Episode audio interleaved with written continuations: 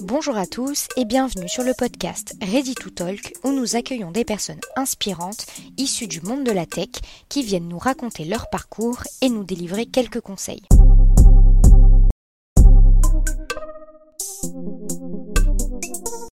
Bonjour Ophélie, merci beaucoup d'avoir euh, accepté mon invitation. Je suis très très contente de te recevoir sur le podcast Ready to Talk. Déjà, euh, comment vas-tu? Eh bien très bien. Et toi Super, ça va très bien, merci beaucoup. comme chaque début d'épisode, je te laisse tout simplement te présenter pour que nos auditeurs et nos auditrices en, sachent un petit peu plus sur toi avant qu'on commence cette interview. Bien, bonjour tout le monde. Alors, euh, je m'appelle Ophélie Coelho. Euh, je suis chercheuse indépendante en géopolitique du numérique et, euh, et, je suis également chargée de recherche utilisateur actuellement à la direction interministérielle du numérique. Voilà. Super. Bah, du coup, on rentre tout de suite dans le vif du sujet.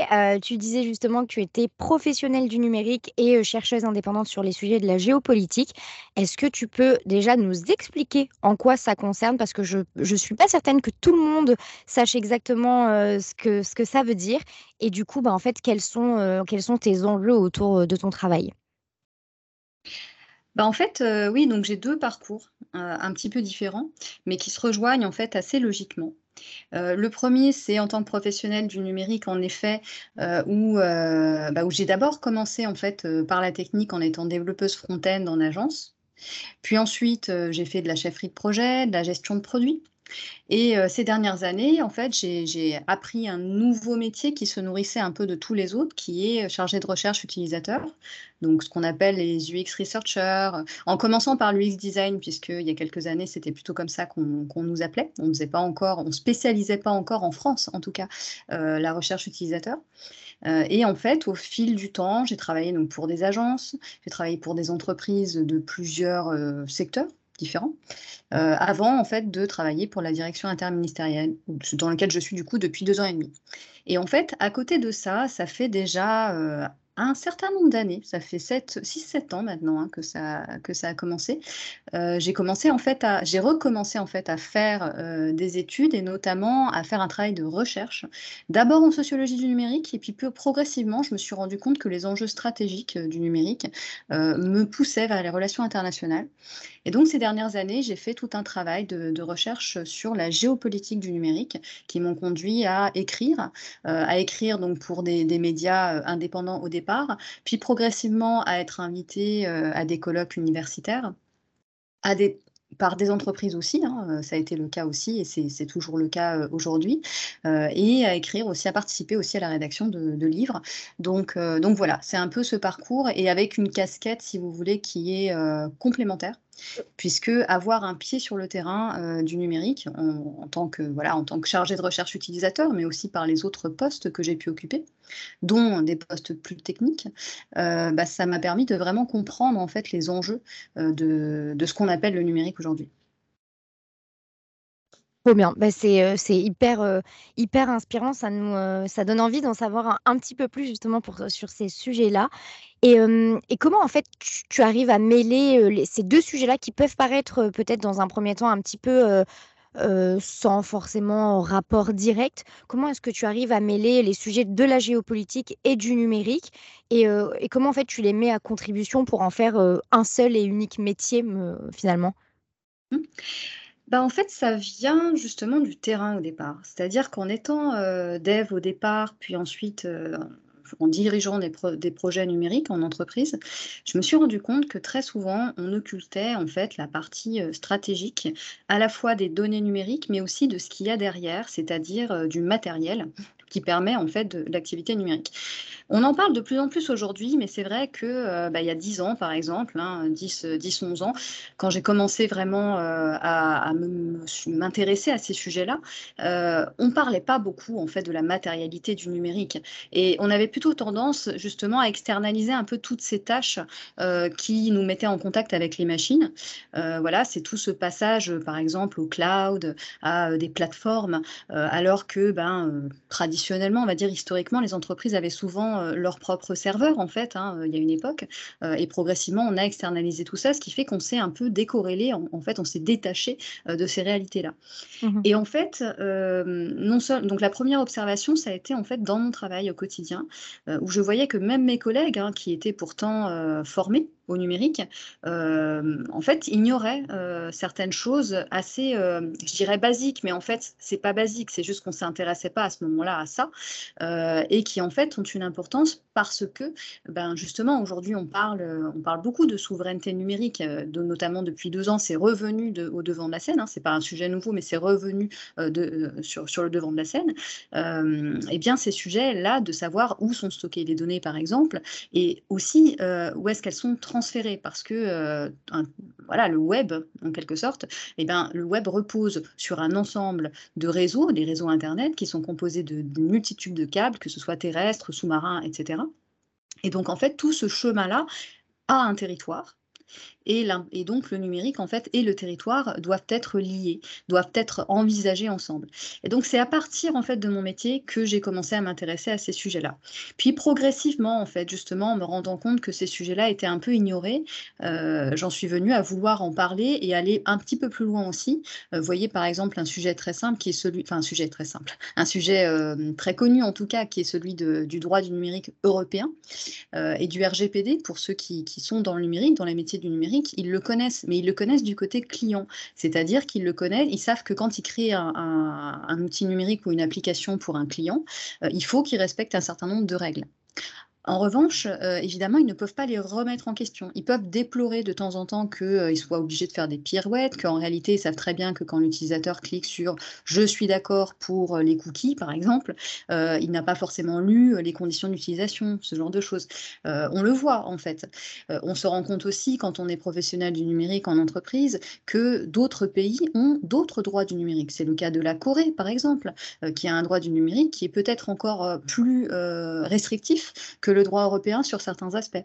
Donc voilà, ça permet quand même, euh, quand on est sur le terrain, euh, d'avoir en fait cette porte d'entrée euh, de, l'expérience en fait, euh, qui est celle en fait de, des réalités auxquelles on est tous confrontés. Et puis ensuite, il y, a la, partie décisionnelle, parce que quand on travaille en entreprise, on se confronte aussi justement à cette frustration de la décision. Euh, moi, dans mon travail de, de, recherche, ce qui est vraiment passionnant en fait, c'est que je me permets de rebattre les cartes. C'est-à-dire que je me permets en fait de faire ce que je n'ai pas le droit de faire dans mon travail, c'est-à-dire de remettre en question l'existant et de faire des propositions, parfois plus ou moins concrètes, mais j'essaie de vraiment faire des choses concrètes, justement parce que euh, euh, avec le terrain, il faut être concret.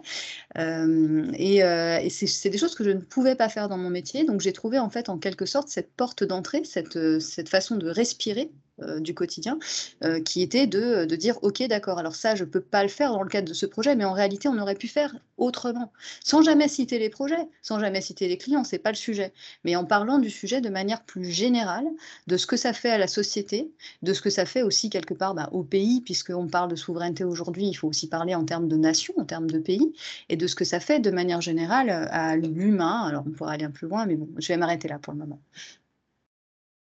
En fait, tu as vraiment, j'ai l'impression, de trouver ce juste équilibre entre, bah, comme tu le disais, le travail, sur le terrain, donc derrière, on va dire, un ordinateur à, potentiellement développer des choses, mettre en place des choses et ce côté réflexion pour potentiellement remettre en en considération, certaines, voilà, comme tu le disais, certaines réglementations et cetera pour finalement toujours faire évoluer le numérique, en fait, quoi.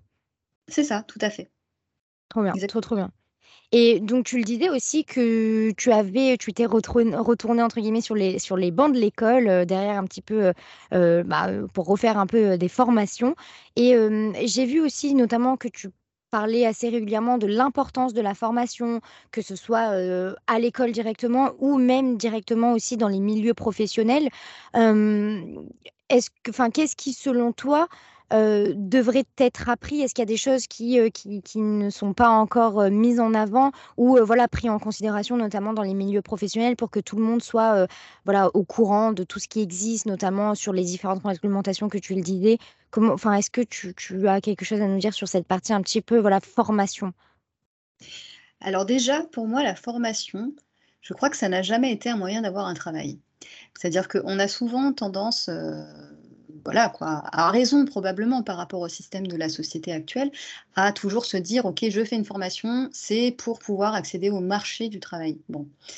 En fait, je suis très je suis très attachée à un, concept qui était présent, on va dire, dans la culture grecque il y a très très très longtemps, qui était celle de l'otium, ou de la skolae, hein, plutôt pour les Grecs, qui était de se dire en fait euh, qu'on va se former en quelque sorte, qu'on va apprendre toute la vie, qu'on va apprendre toute la vie et qu'on va en quelque sorte euh, euh, s'enrichir d'une multitude de connaissances qui vont nous permettre d'être toujours mieux, toujours meilleur au quotidien. Et c'est pas du développement personnel, mais ça peut y ressembler là quand, on, quand je le dis. Euh, du coup, simplement, j'ai eu ce besoin euh, à plusieurs reprises, en fait, hein, quand j'étais euh, salariée, de, de, bah, de, de, recommencer à étudier, de recommencer à apprendre. Ce qui était pas mal, c'est que à notre époque, on peut faire des études à distance. Donc ça, c'est quand même c'est quand même assez génial, il faut le dire. Et en plus de ça, on peut faire des études à distance à l'université. L'université française, c'est pas non plus un coût astronomique. Donc ça fait deux euh, très gros bons points. Et j'ai eu la chance aussi de euh, choisir ma première formation à l'université de Rennes, de Rennes 2 plus précisément, en sociologie au départ, sachant que euh, dans cette formation, il y a un super cours sur sciences, technologies et scientifiques, qui est vraiment, vraiment super. Et en fait, en faisant cette formation, bon déjà j'ai fait euh, connaissance avec des, professeurs que j'ai euh, que j'ai beaucoup aimés. Euh, et puis je me suis rendu compte que j'étais capable en fait de faire mon travail d'un côté et mes études de l'autre. Ce qui n'était pas évident parce que très honnêtement c'est ultra sportif. Hein. Donc donc voilà, faut quand même avoir envie de le faire. mais étant donné que c'était assez, que c'était passionnant tout simplement, ça n'a pas été tant un effort. Et donc pendant deux ans du coup, j'ai fait ces études à distance à Rennes qui m'ont permis d'avoir une licence d'abord.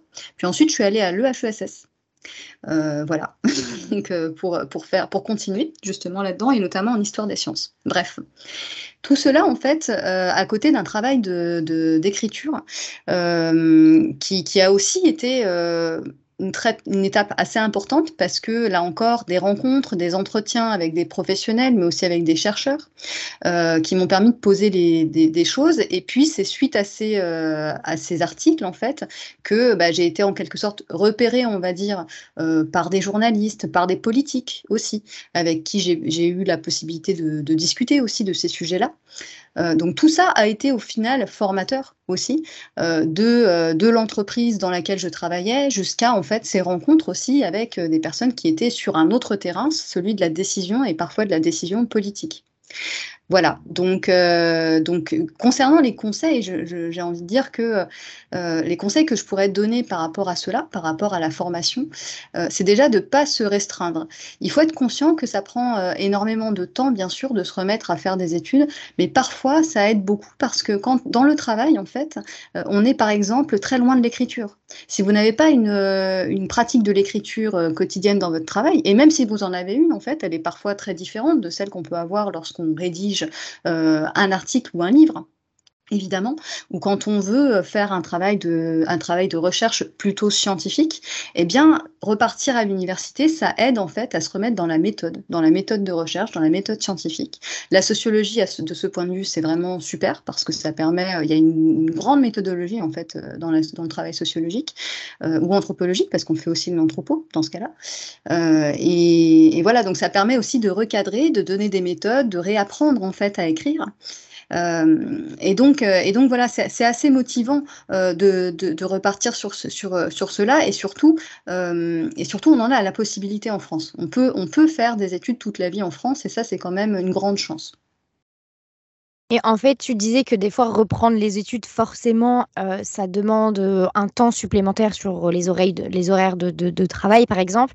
Mais j'ai l'impression aussi, de la manière dont on parle, ça peut aussi complètement aider à avoir dans un deuxième temps, un gain de temps finalement, parce que tu vas peut-être réapprendre de nouvelles techniques, réapprendre de nouvelles choses qui vont faire qu'en fait tu vas être plus performant, plus technique, euh, plus au courant des dernières, euh, des dernières tendance, peu importe le domaine dans lequel on se situe. Mais en fait, c'est, et puis tu le disais aussi euh, dès le départ de, cette réponse à cette dernière question, c'était euh, le côté, euh, en fait, on, se forme tout au long de sa vie, on apprend tout au long de sa vie. Et en fait, le domaine déjà du numérique, c'est, ce n'est que ça. Ça n'a fait qu'évoluer chaque jour, chaque, chaque semaine. Il y a des nouvelles technologies qui sortent, il y a des nouvelles, enfin, y a, ça évolue tellement vite que si on se met pas à jour, on peut être aussi facilement, rapidement perdu finalement, quoi. Oui, je pense qu'il faut être très autodidacte de toute façon quand on travaille dans le numérique. C'est peut-être pas le cas de tous les métiers, je ne sais pas. J'ai fait plusieurs métiers, euh, voilà, notamment parce que bah, voilà, pendant mes, mes premiers cycles d'études, j'ai travaillé à côté des études de toute mmh façon. J'ai toujours un peu travaillé à côté des études de toute façon. Euh, et donc, c'était des boulots plutôt manuels. Donc, je pense qu'au bout d'un moment, quand on fait euh, certains gestes, on les connaît bien. En revanche, je pense qu'il faut toujours se mettre à jour, quel que soit le métier de toute façon. Il y a toujours des, formations supplémentaires à faire.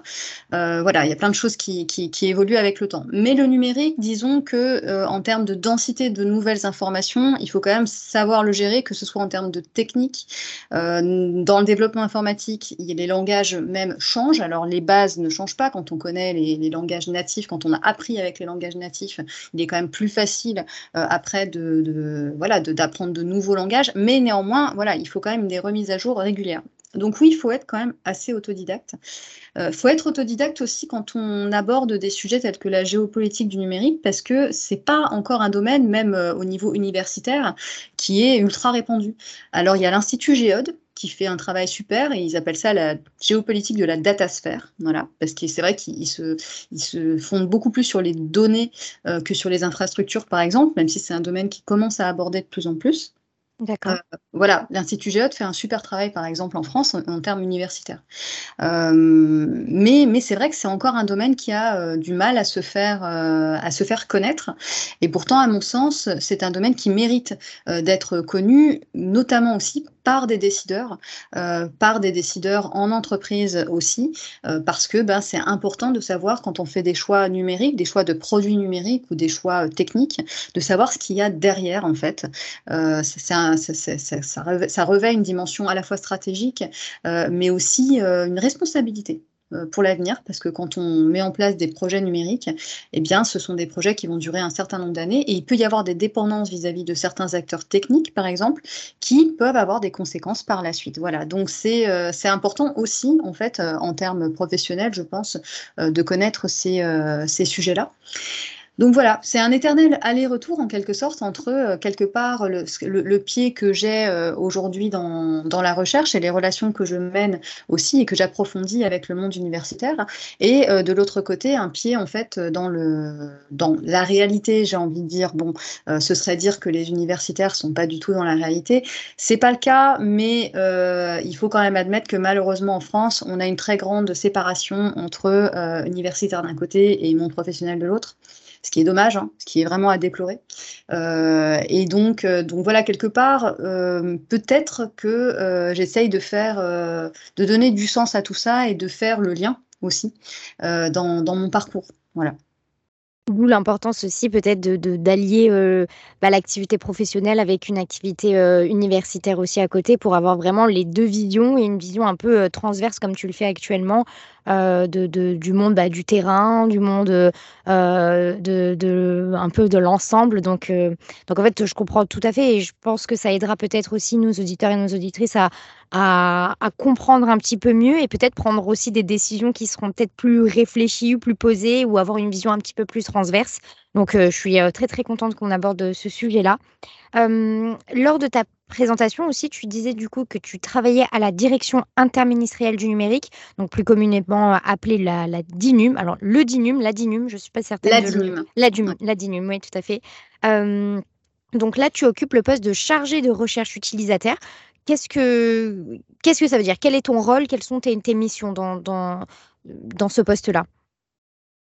Donc, chargé de recherche utilisateur, c'est en fait quelqu'un qui, du coup, va à la rencontre de l'utilisateur de l'outil numérique et qui va faire des entretiens, des analyses d'usage pour essayer de comprendre euh, si l'utilisateur rencontre des difficultés, quels sont les points de tension sur un produit numérique, euh, voir comment en fait l'améliorer de manière générale, à la fois formelle, mais aussi en termes de parcours, en termes d'information, etc. Euh, la DINUM est particulièrement sensible au fait que le numérique soit accessible à tous. Donc on a aussi euh, des gros chantiers d'accessibilité, euh, à la fois en termes normatifs, hein, avec voilà, un certain nombre de normes, un certain nombre de règlements à, respecter hein, dans, les outils numériques, mais aussi tout simplement d'être en capacité de comprendre bah, des populations qui sont plus en difficulté, soit parce qu'ils n'ont pas accès à l'outil numérique, soit parce qu'ils ils sont, ont un, handicap euh, qui, les, qui, rend le parcours utilisateur plus complexe pour eux. Voilà, donc euh, dans ce cadre-là, en fait, euh, mon, rôle au quotidien, en fait, c'est c'est donc d'aller évaluer en quelque sorte les, produits numériques de l'État. Donc la direction interministérielle, c'est une direction donc qui est interministérielle dans le sens où elle travaille avec tous les ministères. On n'est pas décisionnaire du coup euh, de euh, savoir si le site des impôts fonctionne bien, etc. C'est pas le sujet. Mais on agit en fait a posteriori, ce qui est parfois un petit peu euh, dommage d'ailleurs, mais a posteriori, quand le produit en fait est fait, a été mené par le, ministère, on est là en fait pour le tester, pour euh, faire monter les, problèmes qu'on rencontre et tenter d'aider le ministère en fait à améliorer euh, ces, ces, plateformes. Donc on travaille avec tout type de sites. Donc là j'ai cité les impôts, euh, mais ça peut être aussi avec les équipes du portail de l'emploi public par exemple. Ça peut être aussi avec la NTS pour la création de la carte d'identité. Et là-dessus on a des gros chantiers. Euh, sur le site, le, site de contravention, ça peut être là-dessus, ça peut être avec, euh, avec aussi la CAF, enfin on, a vraiment tout un tas de choses, avec Parcoursup également, ou alors la demande de bourse sur critères sociaux, voilà. Dans ce cadre-là, euh, du coup, ça, ça, mène aussi à un travail d'enquête qui parfois euh, est, même un travail de, terrain, puisque ben, on va aller voir, on va aller faire faire des tests utilisateurs euh, sur place, parfois dans des associations. Donc, par exemple, récemment, c'était à la Fondation Abbé Pierre, euh, on est allé faire faire des, des tests, en fait, enfin, on est allé animer des tests plutôt, pour tester, en fait, la démarche de logement social voilà. Euh, donc voilà, l'idée, c'est vraiment d'améliorer euh, les sites de, l'État qui, bah, bien souvent, euh, malheureusement encore, sont compliqués, utilisent un, langage administratif, ont des parcours parfois alambiqués. Voilà. Et, et, qui créent du stress, en fait, alors que l'idée, c'était de faciliter les choses. À cela s'ajoute évidemment la question de la présence des services publics sur le territoire. Et parfois, en fait, notre mission à la DINUM euh, est aussi de recommander de rajouter du service, euh, du service public euh, sur le terrain quand le site Internet ne peut pas, en fait, tout simplement répondre à toutes les problématiques. Un site Internet ne doit pas remplacer en quelque sorte le service de l'État, mais juste lui rajouter une plus-value, en fait, lui rajouter un, un, soutien. Et donc, quelque part, on essaye aussi, en tout cas dans l'équipe dans laquelle je, je travaille, de pas d'orienter, mais en tout cas de conseiller euh, dans, ce sens-là. Et là encore, on voit, on, comprend encore mieux en fait ton, ton rôle et, euh, et, le poste que tu occupes finalement quotidiennement, que ce soit à la DINUM ou ailleurs finalement. Euh, ton rôle en fait transverse entre le côté très bah, le terrain avec la recherche, les enquêtes que tu vas avoir avec les utilisateurs et le côté où tu vas bah, améliorer euh, les différentes euh, technologies, les, différents logiciels et les différents, euh, enfin, tout ce qui va être en place de manière numérique pour, pour améliorer tout ça et, faciliter le, quotidien bah, de, beaucoup de Français finalement, parce qu'à la DINUM, je pense que beaucoup de ceux qui vont nous entendre, tu vas peut-être recevoir des petits messages de, retour sur, sur utilisateur, comme ça tu auras peut-être des, des, petits retours assez, assez sympas. Euh, donc, oui, alors euh, oui, oui, mais de toute façon, les retours, on en reçoit souvent et il y a énormément, évidemment, de retours euh, négatifs. Il y a aussi des retours positifs sur des améliorations, des choses qui, ont, qui se sont améliorées au fil du temps. Le site des impôts, par exemple, s'est amélioré sur certains aspects. Ça a permis à un certain nombre d'utilisateurs même de, voilà, en tout cas, d'avoir moins de difficultés à remplir leur, leur avis d'imposition. voilà, après, il y a, il y a encore énormément de travail à faire c'est des choses qui prennent beaucoup de temps et qui prennent beaucoup de temps aussi parce que bah, l'administration française, c'est une administration avec beaucoup, beaucoup de gens qui travaillent, euh, ce qui est une bonne chose, il hein, n'y a aucun problème par rapport à ça, mais qui du coup bah, doivent aussi travailler ensemble. Un ministère, c'est pas rien et parfois il faut qu'ils communiquent ensemble, etc. Donc évidemment, ça prend du temps. comme quand on travaille dans une grande entreprise, pour ceux qui m'écoutent et qui, qui, connaissent le domaine de la grande entreprise, pour avoir connu la grande entreprise d'un côté et euh, l'administration de l'autre, pour moi, c'est un peu la même chose. C'est-à-dire qu'on se retrouve avec les mêmes euh, types de difficultés euh, liées à une grande organisation.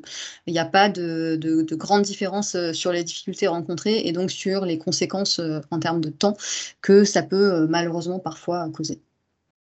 Et puis là, on, parle aussi de, logiciels qui sont utilisés par des millions de Français euh, bah, qui, euh, qui n'ont pas forcément euh, l'éducation entre guillemets numérique pour aussi avoir une bonne utilisation de tout ça. Donc c'est un peu ce qu'on se disait aussi en début d'entretien. enfin voilà, c'est ça, ça lie énormément de d'enjeux et de défis. Donc c'est sûr que le c'est sûr que rien n'est facile au final, donc, euh, donc je souligne, enfin en tout cas, je te félicite pour ces efforts et tout ce que tu mets en place et je suis ravie encore plus de t'acquérir sur ce podcast parce que ça prouve que tu es au, cœur de tout ça, donc euh, c'est génial que tu puisses euh, témoigner sur ton rôle et tes différentes positions, donc je suis super contente.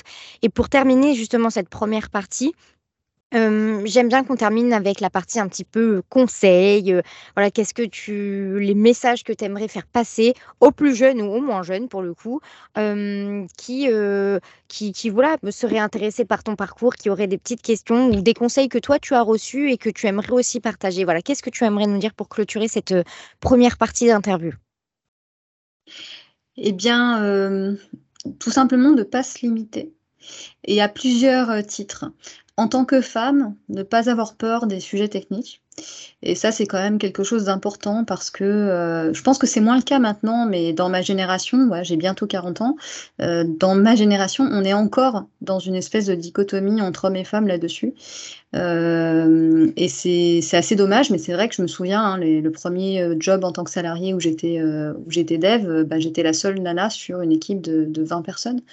Euh, j'ai été rejoint cinq ans après par deux autres femmes, mais voilà, c'est quand même euh, des métiers où il y a, peu de femmes. Donc, il ne faut pas euh, avoir peur, en quelque sorte, de plonger les mains dans le cambouis et de s'intéresser, en fait, je pense vraiment au mécanisme des choses.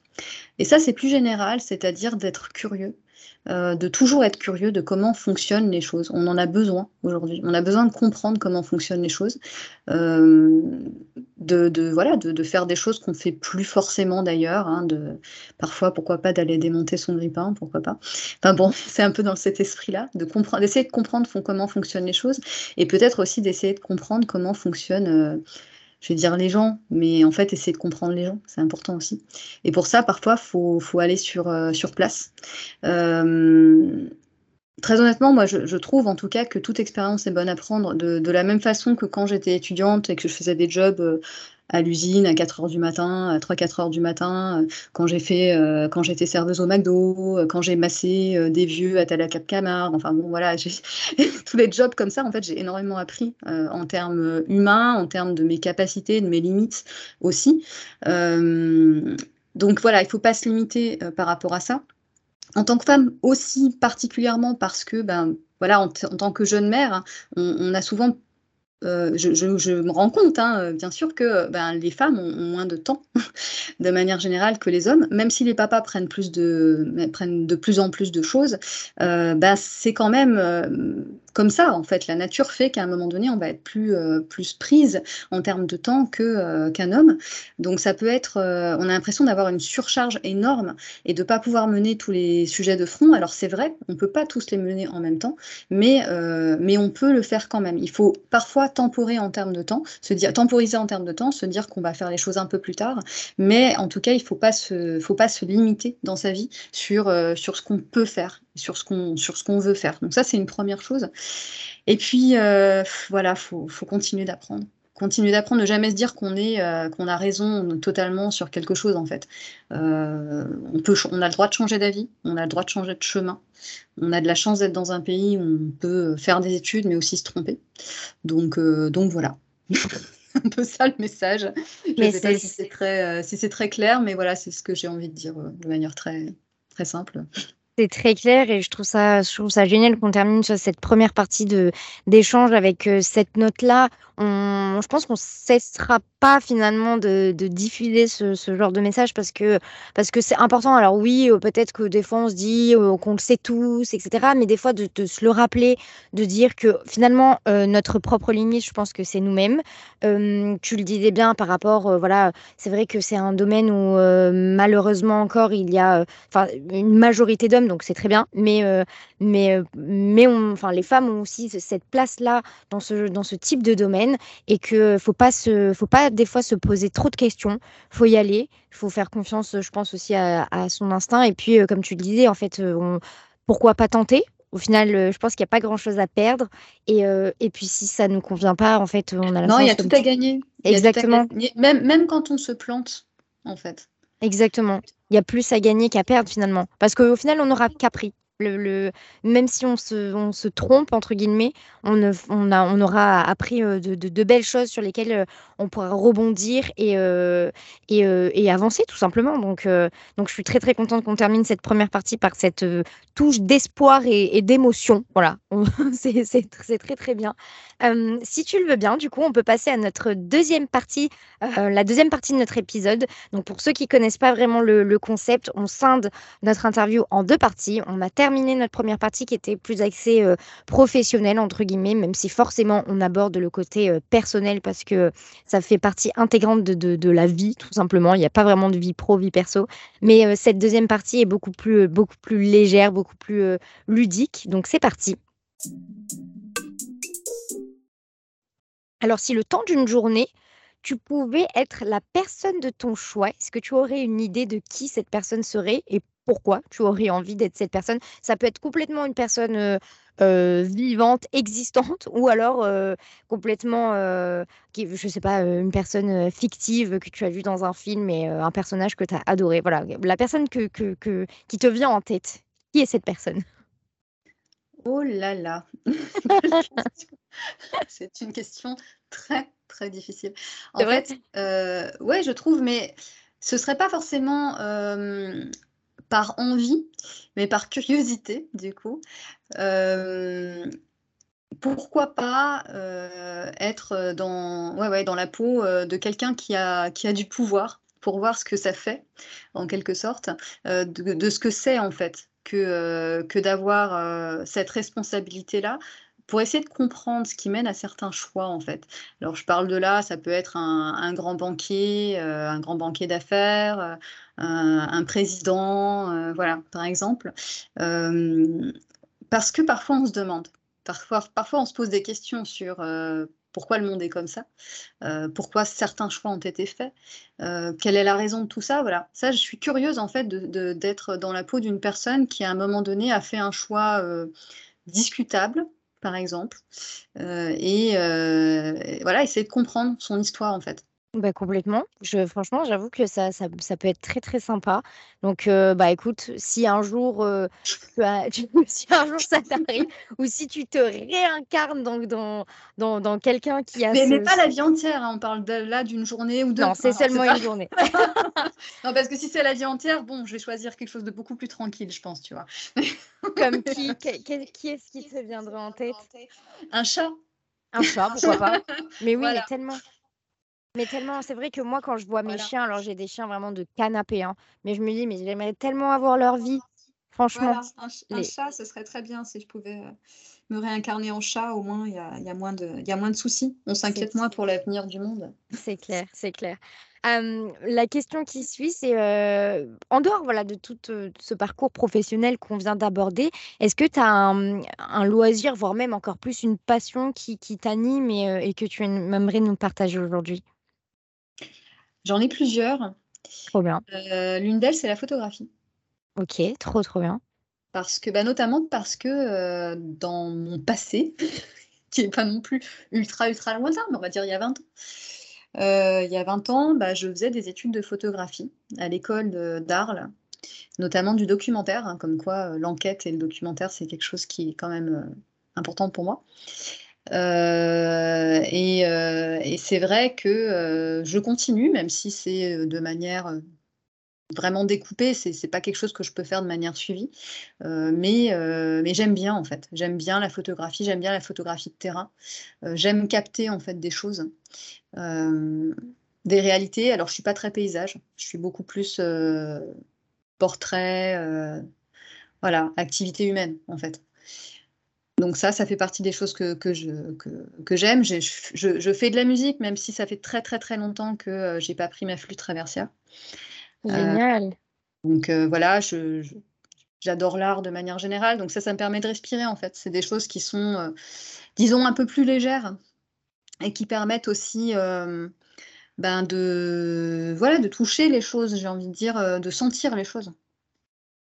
Bah, trop bien, je suis, je suis trop contente que tu nous partages que tu partages ça avec nous. C'est toujours intéressant aussi de, de, connaître les personnes avec lesquelles on échange d'un voilà, d'un autre angle. Et je pense qu'on a tous, enfin j'espère, enfin comme tu le disais, en fait c'est important, je pense même d'avoir un loisir autre qu'une passion, parce qu'une passion c'est encore plus profond, c'est ça anime d'une manière encore différente. Mais voilà, en dehors de ce parcours professionnel, je pense que c'est important d'avoir un, une, manière aussi de s'exprimer. Donc, Ah oui, et puis il y, y a autre chose de très important de nager, pour moi. De nager.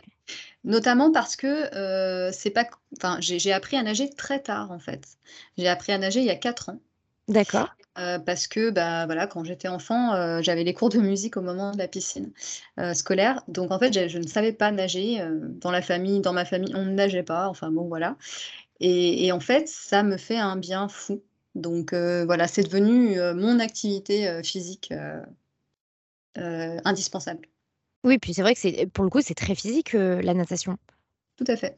Et donc tu fais ça où? Dans les piscines, qu'on trouve, dans dans les villes? Enfin, je veux dire, c'est vrai qu'à Paris, c'est pas forcément, Bah, ouais, bah, je vais pas forcément dire où je vais Mais bon, il y a des piscines un peu quelques piscines sympas, pas dans Paris par contre, D'accord, mais un peu à l'extérieur. Mais bon, c'est vrai qu'on en vrai, je pense qu'on peut en trouver assez facilement. Oui, mais génial. voilà, après, il faut, faut, trouver sa, faut trouver sa piscine euh, préférée, en quelque sorte, et, pas trop trop loin non plus, quoi. Mais c'est vrai que dans Paris, je suis moins, euh, je suis moins fan. Je préfère les piscines à l'extérieur. Oui, ou la mer, c'est sympa aussi. la, mer, c'est encore mieux, bien sûr, évidemment. Mais enfin bon, faut, faut, faut y être. c'est vrai, c'est vrai. C'est pour ça que c'est moins facile. Et est-ce que finalement, tu aurais le, le, le, mot, le mot de la fin, voilà, pour clôturer cet, cet échange? Euh, alors là, je ne sais pas trop, le mot de la fin. Le mot de la fin, qu'est-ce que ce serait? Qu'est-ce que ce serait le mot de la fin? Eh bien, euh, je sais pas, tu me réinvites dans quelques années et on en reparle. Mais génial, j'adore cette phrase pour clôturer, génial, avec grand plaisir, ce serait génial. Bah écoute, merci beaucoup, merci beaucoup Ophélie, j'ai adoré notre échange. J'espère que toi aussi. Ce fut un, je sais pas combien de temps on a discuté, mais un petit moment déjà. Ça passe toujours beaucoup, beaucoup trop vite. À chaque fois, quand après je fais euh, mon montage, je me dis, mais punaise, on a, on a discuté tout ça, ça s'est passé très, trop vite.